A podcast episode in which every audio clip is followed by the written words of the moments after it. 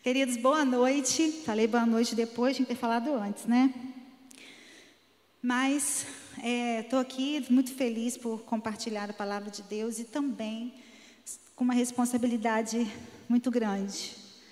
Trazer a palavra de Deus para os irmãos realmente é, é algo que, que enche o nosso coração, mas ao mesmo tempo é algo bem difícil, né? E eu estava conversando com, com uma amiga minha, e ela falou assim: Miri, entrega aquilo que Deus te entregou. Não precisa ter medo. Falar é fácil, né? Mas amém. Vamos lá. Eu estava, nós estamos no ano da profundidade. Aliás, não só o ano, né? A nossa vida é uma vida que precisa ser de profundidade. Não é só um tema que nós temos vivido esse ano, mas é algo que a gente precisa buscar. E eu escolhi um tema para essa palavra hoje, e esse tema se chama Como me fortalecer espiritualmente. Como a Aline falou domingo, eu sou ruim, ela é ruim para tema, eu também sou. Então eu coloquei isso aqui, como me fortalecer espiritualmente. Por quê? Eu li, eu, na verdade eu tirei esse tema da palavra de Deus, porque o texto que Deus me deu é, é a oração de Paulo, né, aos Éfesos, falando sobre que eles, orando a Deus, pedindo que eles sejam fortes espiritualmente. Então, por isso eu coloquei esse tema. Mas antes, eu queria ler com vocês um, um texto, né, que eu coloquei ali para a gente poder ler antes de eu começar já começando, é claro, né? Faz parte disso aí, mas eu queria ler isso para vocês. Olha, cadê? Bota lá. Não é isso não, é o que você colocou antes. Isso. Vamos lá. A, a superficialidade é a maldição do nosso tempo. A doutrina da satisfação instantânea é o principal problema espiritual. A maior necessidade desesperada de hoje não é a de um número maior de pessoas inteligentes, nem de pessoas talentosas, mas de pessoas com profundidade. Esse, essa é a nossa realidade, de filhos de Deus, de igreja do Senhor.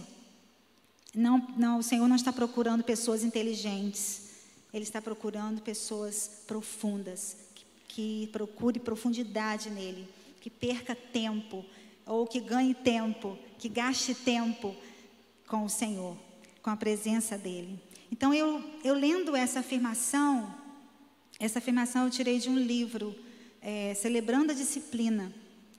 E eu concordo com ela plenamente. Vocês concordam? Amém.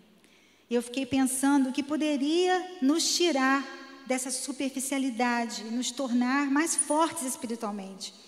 E isso é algo que tem queimado no nosso coração, no meu coração. Eu tenho certeza que no coração de cada um de vocês é algo que precisa queimar, né? E, e, e como nós podemos avançar e ter alguns passos na caminhada cristã. E eu orando e pedindo a Deus uma palavra para hoje, eu, em um dos meus devocionais, o Senhor me levou a esse texto, que está em Efésios 3, de 14 a 20. E eu queria que a gente lesse. Por esse motivo, eu me ajoelho diante do Pai, foi o que eu falei, Paulo, né, orando para a igreja de Éfeso. Por esse motivo, eu me ajoelho diante do Pai, de quem todas as famílias no céu e na terra recebem o seu verdadeiro nome. E peço a Deus que, da riqueza da sua glória, Ele, por meio do seu Espírito, dê a vocês poder para que sejam espiritualmente fortes. Peço também que por meio da fé Cristo viva no coração de vocês e oro para que vocês tenham raízes e alicerces no amor, para que assim, junto com todo o povo de Deus, vocês possam compreender o amor de Cristo em toda a sua largura, comprimento, altura e profundidade. Sim, embora seja impossível conhecê-lo perfeitamente, peço que vocês venham a conhecê-lo, para que assim Deus encha completamente o ser de vocês com a sua natureza e agora, que a glória seja dada a Deus, o qual, por meio do seu poder que age em nós, pode fazer muito mais do que nós pedimos ou até pensamos. Amém, queridos? Que palavra maravilhosa. Que palavra maravilhosa.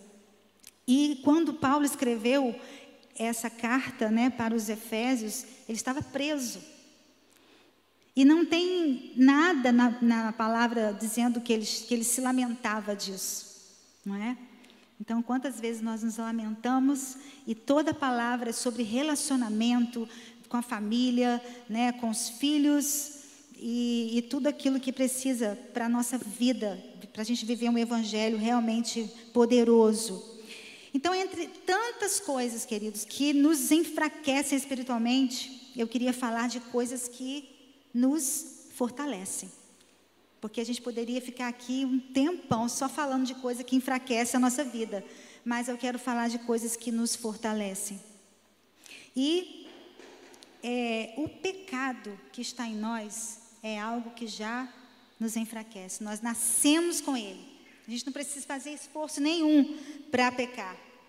Nós já somos pecadores de nascença, não é? E quando eu estava preparando essa palavra, eu lembrei do nosso curso CCM e de como tem sido abençoador para nós, como povo de Deus, como igreja, como comunidade, estar estudando é, e nos aperfeiçoando no Senhor através do CCM. E a gente também tem agora o curso Adore.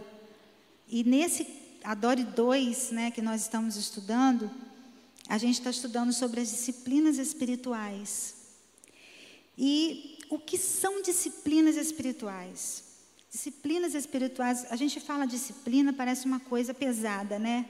Ruim de se ouvir. Ninguém quer ser disciplinado, embora precisemos ser muito disciplinados para tudo na nossa vida. Mas as disciplinas espirituais, elas são caminhos que nós precisamos percorrer no dia a dia para que a gente cresça espiritualmente, para que a gente se fortaleça. Oração, jejum, o meditar na palavra é o que trabalhamos interiormente, aquilo que nós trabalhamos com o Senhor, sabe, no nosso secreto, nós e Deus. E quando a gente consegue isso, nós crescemos o quê? Exteriormente, em relação ao outro, ao nosso próximo, no serviço, na submissão, na simplicidade, na humildade. E aí então, nós conseguimos viver em comunidade na adoração, na celebração, no testemunho, no compartilhar a palavra de Deus, exortando em amor, dando direcionamento a quem lideramos, aos nossos liderados, se você é líder de célula, na sua casa, não é? na nossa, no nosso trabalho, enfim, vivendo mesmo a vida cristã como ela deve ser vivida nos ensinamentos de Jesus e pautados na palavra de Deus. Isso que são disciplinas espirituais, é algo que você vai crescendo todos os dias, para que você viva com Deus, viva para o seu irmão e poder viver também em comunidade. Isso é uma busca constante. E disciplina é algo que você vai fazendo todos os dias e você vai melhorando, e você vai eh, se fortalecendo, ficando melhor naquilo ali. E Deus, Ele está muito interessado em que sejamos adoradores, que valorize tempo com Ele. Como que a nossa vida tem roubado o nosso tempo. Uma vez eu conversando com um amigo, ele falou que isso faz alguns anos atrás, ele falou assim, o, o, o ouro de a coisa de maior valor vai ser o tempo, como o ouro, né? E realmente, como que o nosso tempo ele é roubado e como nós também damos mole, né, em relação a isso, porque a gente perde tempo com muitas coisas que não são é, importantes. E a Bíblia nos ensina que a gente precisa remir, remir o tempo. Então, Deus está interessado que a gente se comprometa com a palavra dele, que a gente seja cuidadoso, que a gente dê preeminência a ele. Hoje eu estava ouvindo a, Bom Dia, né? E a Aline falou sobre preeminência. E eu tinha colocado isso aqui, até o pedacinho do cântico que a gente canta. Tens preeminência em tudo que eu fizer. Dar preeminência a Deus é colocar o Senhor à frente de tudo, não é? E Deus também está interessado que a gente viva o que a gente canta, não é?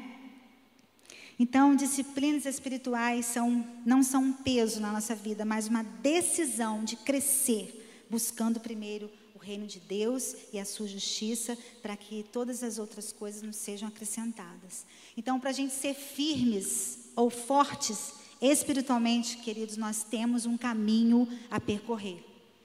Não tem para onde fugir. A gente precisa passar pelo caminho. E, e eu não quero aqui pontuar é, sobre meditar na palavra e nem oração, jejum. Não quero pontuar isso, porque isso precisa ser base para a nossa vida. Isso é algo que a gente precisa, isso é, é, é essencial. Se você não passa por isso, ou se você não tem isso como algo na sua vida, você nunca vai ser forte espiritualmente. Então eu quero pontuar duas atitudes, apenas duas, entre tantas outras, que em lendo a palavra de Deus, meditando na palavra e orando ao Senhor, a gente vai conseguir se fortalecer espiritualmente. Porque o ler a palavra sem colocar em prática não faz nenhum sentido, não é verdade? E eu é, estudo, né, separando as, os textos para a gente ler aqui, compartilhar com vocês, eu, eu me deparei com duas palavras que são muito, acho que não são tão faladas, mas elas são conhecidas, que são logos e rema. Né? São palavras gregas. E elas têm o mesmo significado. O vocábulo, a palavra, tem o mesmo significado. Só que é, a, é, quer dizer, elas são, tem, significam a palavra de Deus. Só que na língua grega ela foi escrita no Novo Testamento e possui significados diferentes. A palavra é, logos e rema significa a palavra de Deus, mas na, no, no, na aplicação ela é diferente. Logos significa a palavra de Deus dita, escrita, é a letra, né? É o conhecimento, é a vontade de Deus para as nossas vidas através da Bíblia. E a palavra rema, ela é significa a palavra de Deus revelada e aplicada pelo Espírito Santo de forma específica ao nosso coração. Mas a gente precisa do logos para que a gente tenha a palavra rema. Não, foi o que eu falei, né? Não adianta você conhecer a palavra, mas se você não aplica a palavra na sua vida. A palavra escrita, ela deve habitar ricamente em nós. A gente aprende, aprende isso, é a palavra de Deus. E a palavra de Deus habite ricamente em seu coração, não é?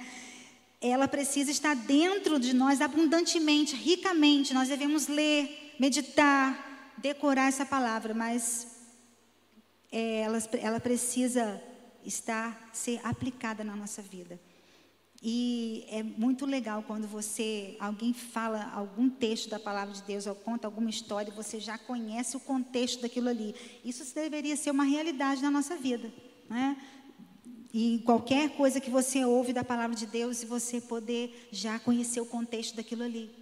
Isso precisa estar vivo no nosso coração. É isso que nós precisamos buscar. É o logos. Mas é, o fundamento do Logos é a palavra rema, é aquilo que nós aplicamos.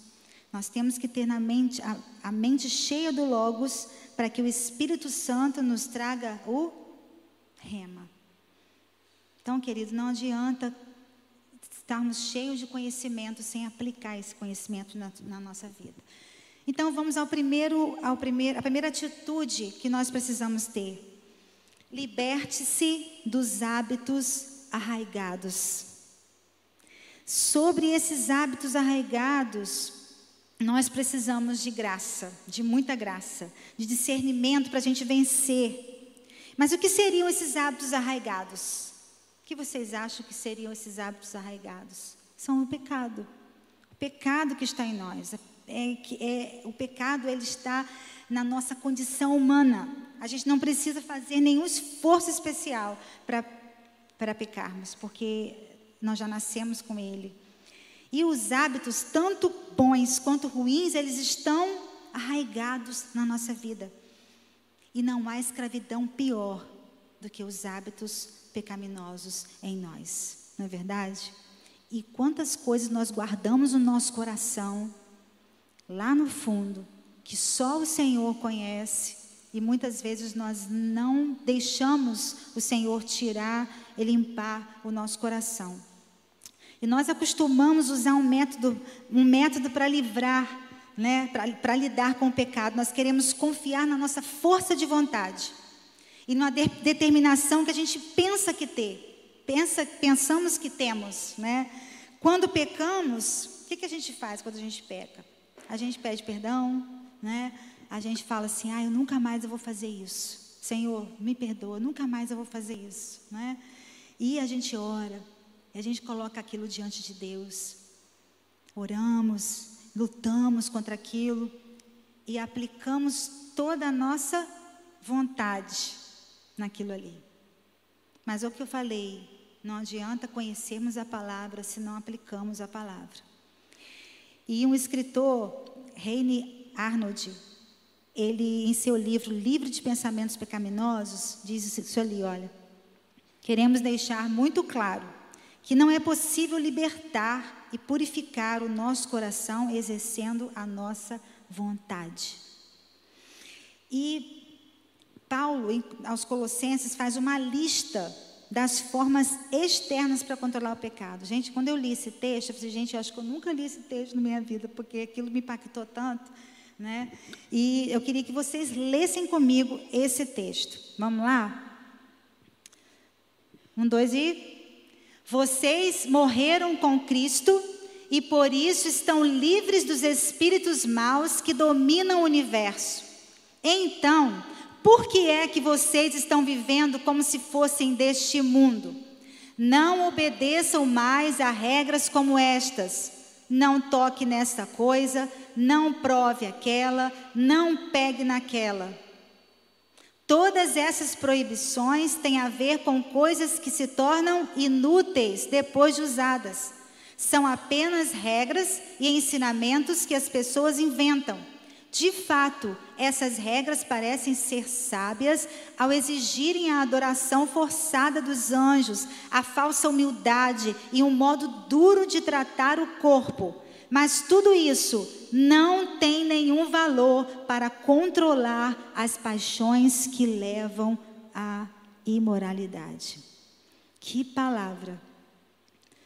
E o Paulo está falando aqui de uma devoção voluntária. O que seria essa devoção voluntária? É algo que é externo, é algo que é religioso, se baseia em mandamentos, né, ensinos, como ele falou ali. O que, que significa voluntário? Voluntário é, aquela, é aquele que se compromete com um trabalho ou assume a responsabilidade de uma tarefa sem ter a obrigação de fazer. E nós, queridos, por muitas vezes na nossa vida usamos dessa devoção voluntária com o nosso Deus. Agimos assim, desta forma com Deus. E isso ele nos leva a um lugar muito perigoso, porque nós sentimos capazes de, de vencer o pecado por nós mesmos, Som, somente com a nossa força de vontade, ser uma devoção voluntária. Nós podemos chamar também isso de idolatria. Paulo fala desse esforço que nós fazemos na nossa caminhada espiritual e, nos diz que podemos não podemos exaltar a nós mesmos, ou seja, nosso próprio braço, nossa própria força para vencer o pecado. A gente pensa que a nossa força de vontade vai vencer o pecado, que só você pedir perdão a Deus ali, sem você colocar em prática a palavra, o logos de Deus na sua vida, que seja rema na sua vida, não, não, não vai, você não vai ter sucesso, não vamos conseguir é, vencer o pecado com a nossa força de vontade. Isso é idolatria, valorizando o nosso eu, a nós mesmos. E esse mesmo Reine Arnold, ele disse assim: enquanto acharmos que podemos salvar a nós mesmos com a força de vontade, só faremos a maldade dentro de nós ficar ainda mais forte.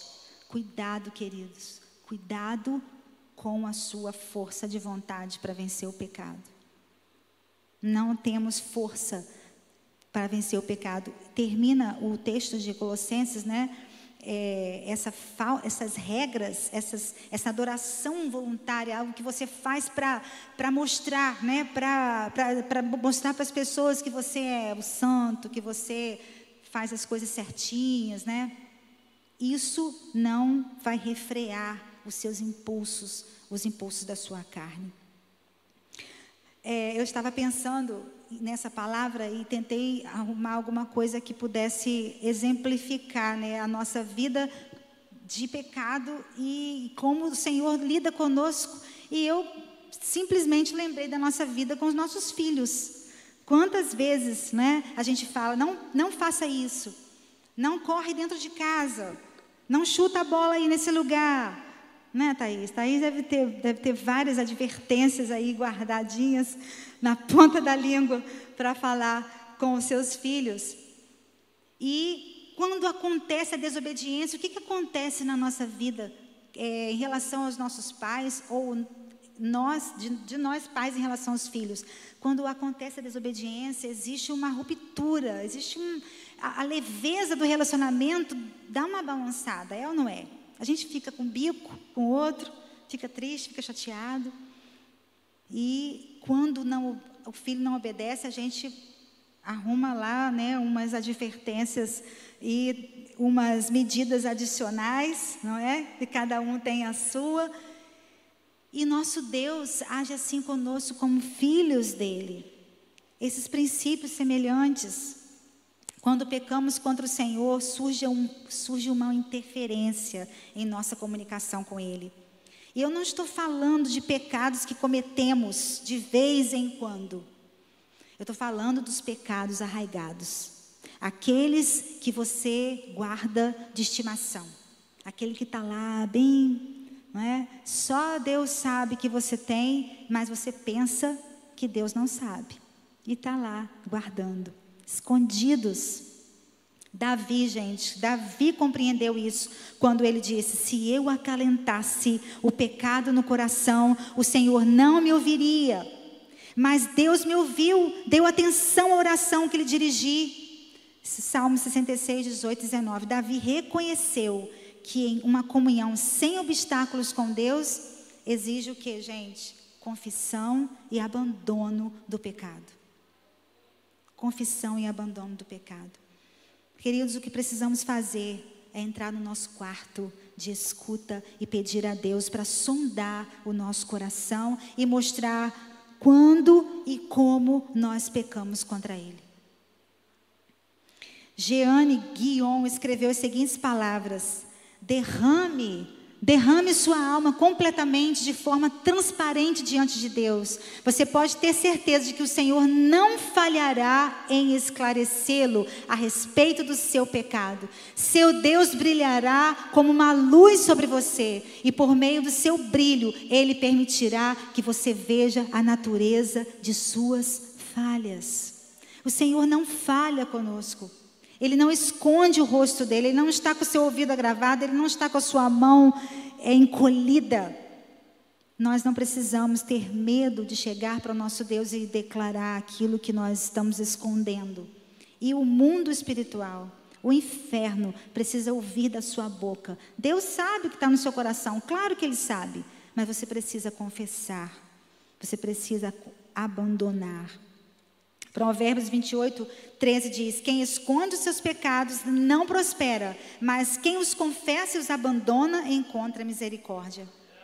E a oração de Davi, queridos, em Salmo 139, deveria ser a nossa constante oração no nosso tempo devocional, no nosso dia a dia. Sonda-me, ó Deus, e conhece meu coração, prova-me e conhece as minhas inquietações. Vê se em minha conduta há algo que te ofende e dirige-me pelo caminho eterno.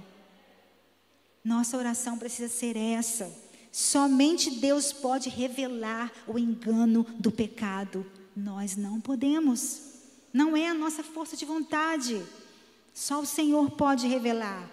Então essa devoção voluntária, ela pode produzir uma demonstração exterior de sucesso durante algum tempo. Gente, isso é uma dura realidade. Olha só, mas as lutas e as dificuldades, quando vierem, para a nossa vida, mas dia menos dia fará o nosso verdadeiro eu vir à tona. Fará o nosso verdadeiro eu vir à tona, vai ser revelado. Jesus nos ensina na Sua palavra: a boca fala que o coração está cheio. Então, se estivermos cheios de compaixão, isso vai ser revelado. Se estivermos cheios de amor, isso vai ser revelado. Se estivermos cheios da palavra de Deus, o que, que vai sair da sua boca, meu irmão? A palavra de Deus. Mas, queridos, se estivermos cheios de amargura, isso também será revelado. Se estivermos cheios de raiva, de ressentimento, não tenho tempo para perder. Lembrei disso agora.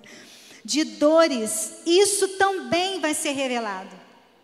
Se a gente tem maus hábitos, isso uma hora ou outra vai nos envergonhar.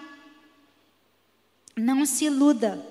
A nossa força de vontade não possui nenhuma defesa contra o pecado ou contra a palavra inútil, contra o momento que a gente não reflete. Quantas vezes você já falou uma bobagem que não deveria? Na hora errada, no lugar errado, com a pessoa errada, um monte, Aline. Aline está assim, ó. Eu também. Quem me conhece sabe disso, né? De vez em quando eu solto umas pérolas. Mas isso é algo que a gente vai lapidando e pedindo a Deus para tirar. Ele faz, é só Ele que faz.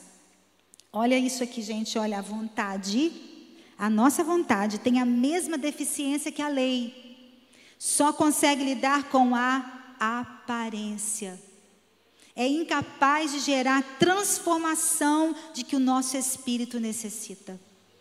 Lei e a nossa vontade só vale por um tempo. Só vale por um tempo enquanto você consegue manter essa aparência, mas quando a coisa aperta, aí que a gente vai ver como que você, como somos realmente.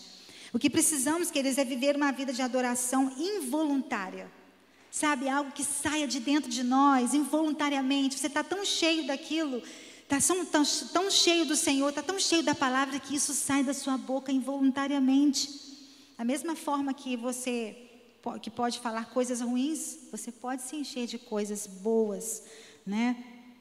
E sem nos preocupar com as reações, com o que vai sair da nossa boca no momento que não refletimos, com o lugar que nós estamos. Aqui eu posso, falar assim, mas aqui eu não posso. Aqui eu posso usar essa roupa, mas aqui eu não posso. Aqui eu posso brincar desse jeito, mas ali não. Nesse grupo aqui eu posso usar umas, umas, uns desenhozinhos ali, né? Uns memezinhos, mas naquele grupo não. Lá eu não posso usar. Essa música eu curto, eu posso curtir aqui, mas lá eu não posso curtir não. Queridos, no momento da raiva, da dor, do sofrimento, das injustiças, que tipo de cristão eu sou? O lugar onde você está, que tipo de cristão você é? As minhas palavras, as minhas atitudes, as minhas reações são parecidas com as de Jesus? Estamos alegrando o coração de Deus com o tipo de vida que estamos vivendo? Que tem rondado a sua mente e o seu coração? De que você tem se enchido? O que você tem, o que, o que seus olhos têm visto, o que seus ouvidos têm ouvido, o que você tem feito para encher o seu coração, a sua vida de Deus. É esse adorador que o Senhor procura, queridos. Pe pecados arraigados, coisas que nós vamos domesticando, relativizando. isso nos enfraquece espiritualmente. Não deixa crescer, amadurecer. Precisamos ter uma vida de intimidade com Deus e isso não se consegue de uma hora para outra.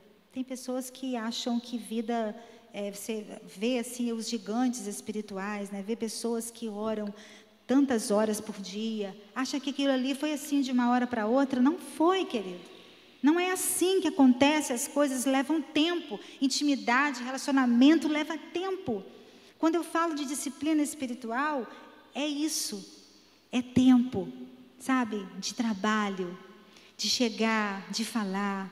Coloque metas que você pode alcançar, senão você desiste. E eu me lembrei disso, porque quantas vezes a gente vai começar a academia na semana que vem, né? A semana que vem eu vou começar, né? E aí, segunda-feira eu vou acordar às 5 horas da manhã, só acordo às 10. Aí vai, vou acordar às 5 da manhã, vou correr duas horas, vou 10, 10 quilômetros né, Daniel? Daniel deve ter várias experiências em relação a isso. E aí coloca uma meta que não vai alcançar, você vai desistir na primeira semana, por quê? Você acha que você pode começar a fazer, pastor sempre fala para a gente, né? Nada, acontece, nada começa grande, começa aos poucos. E eu me lembrei também quando eu namorava com o Emildo, ah, sei lá, uns 35, 40 anos atrás, a gente ficava assim, né? Não tinha muito o que conversar e a gente olhava um para o outro e ficava assim. É, pois é, né? E aí passava mais um pouquinho e a gente falava assim, é, pois é. E não tinha o que falar, mas aí, né, com o tempo, a gente foi se conhecendo, aí ele já foi conhecendo as minhas as, os micos da vida, né? Como eu comia, as bobagens que eu falava. E aí a gente foi tendo mais intimidade, foi conversando mais e foi falando da vida. É assim com o nosso Deus também, querida. Às vezes você chega diante dele, não tem o que falar. Você quer colocar duas horas de meta para você orar. Se você não consegue orar cinco minutos, começa com cinco minutos. Daqui a pouquinho você está orando 10, 15, 20, meia hora, uma hora dessa forma. Isso é manter um relacionamento, trabalhar um relacionamento com Deus. A segunda atitude que nós devemos tomar é manter um coração puro. Mantenha um coração puro. Quem quer ver a glória de Deus aqui, gente? Quem quer ver a glória de Deus? Amém. E o que diz Mateus 5:8? Felizes as pessoas que têm o coração puro, pois elas verão a Deus. Então, queridos, para vermos a Deus, precisamos ter um coração puro. E o que é ter um coração puro? Quando pensa em alguém puro, pensa em alguém bom. E bom é quem faz o que é bom. Mas existe uma, um problema nessa questão de quem de fazer o que é bom, que a palavra de Deus diz o quê? Nada de bom habita em nós. E o que a gente quer fazer de bom, a gente não faz. Está em Romanos 7,18. Mas também nós aprendemos e o Senhor nos convida que para sermos bons, porque a bondade é fruto do Espírito em nós.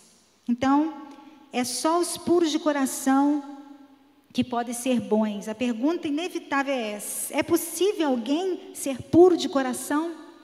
É possível. Jesus quer mudar o coração, porque é do coração que procedem as fontes da vida, mas também da morte. E Deus ele quer mudar o nosso coração. Queridos, não é a língua, mas é o coração que leva uma pessoa a ofender o outro, a, caluniar, a caluniar o outro, a mentir para o outro ou sobre o outro. Não é o desejo sexual, mas é o coração que leva uma pessoa a ser infiel. Não é o braço, mas é o coração que leva uma pessoa a se apropriar daquilo que não lhe pertence. Não são os lábios, mas é o coração que leva uma pessoa a proferir palavras que lhe beneficiam, parecendo o que não é. Quando Jesus pregava a multidão, ele sabia muito bem Via pessoas que estavam ali com o coração que amava Ele, né? De, que o amava de todo o coração, mas via também os corações interesseiros, sabe? Aqueles que só vão atrás da bênção. Quem você é nessa noite, querido? É aquele que ama a Deus de todo o coração, aquele que vem só atrás da bênção dele? É uma pergunta que a gente precisa fazer. Porque às vezes nós somos mesmo interesseiros. A gente quer o Deus da o, as bênçãos de Deus, mas não buscamos o Deus dessas bênçãos. Não podemos enganar o nosso Deus, ele vê, ele vê o nosso coração. Precisamos falar, confessar, trazer para a luz aquilo que está aqui dentro. Olha o que diz Efésios 5, de 8 a 11. Vamos ler? Queria que você lesse junto comigo. Vamos lá? Antigamente, vocês mesmos viviam na escuridão, mas agora que pertencem ao Senhor, vocês estão na luz. Por isso, vivam como pessoas que pertencem à luz, pois a luz produz uma grande colheita de todo tipo de bondade, honestidade e verdade. Procurem descobrir quais são as coisas que agradam o Senhor. Não participem das coisas sem valor que os outros fazem, coisas que pertencem à escuridão. Pelo contrário, tragam todas essas coisas para a luz. Amém. Gente, a palavra de Deus é tão clara, é tão clara. Bem-aventurados os puros de coração, porque são aqueles que, que não vivem uma vida dupla. Os puros, queridos, verão a Deus. E eu queria terminar essa palavra dizendo, falando um pouquinho dessa pureza do nosso coração, de como a gente pode é, manter o nosso coração puro. Bem-aventurados são os puros de coração, que são aqueles que não vivem uma vida dupla. Os puros de coração não têm segredos que tentam guardar. Os puros de coração não têm intenções que buscam esconder. Quantos de nós temos um coração duplo? A gente abençoa e amaldiçoa ao mesmo tempo. Elogiamos fácil, mas a crítica está guardada. Jesus nos adverte contra essas pessoas. Nós, eu até, a gente até leu sobre isso num Bom Dia Espírito Santo aí atrás, né? Esse povo me honra com os lábios, mas o seu coração está longe de mim. E o Senhor diz lá em Isaías 29, 13: Esse povo se aproxima de mim com a boca e me honra com os lábios, mas o seu coração está longe de mim. A adoração que me prestam é feita só de regras ensinadas por homens. Os puros de coração cultuam o Senhor sem esperar nada em troca. Os puros de coração são aqueles que buscam a Deus de todo o coração e se entregam a Ele sem reservas, sem cochear entre dois senhores. Quem é puro assim é bem-aventurado. Bem-aventurados puros de coração que não deixam seus corações se, que, se contaminar com outros estilos de coração não se deixem contaminar com outros corações. Olha o que o Salmo 1, de 1 a 3, diz. Nós conhecemos bem esse salmo. Coloca aí para gente.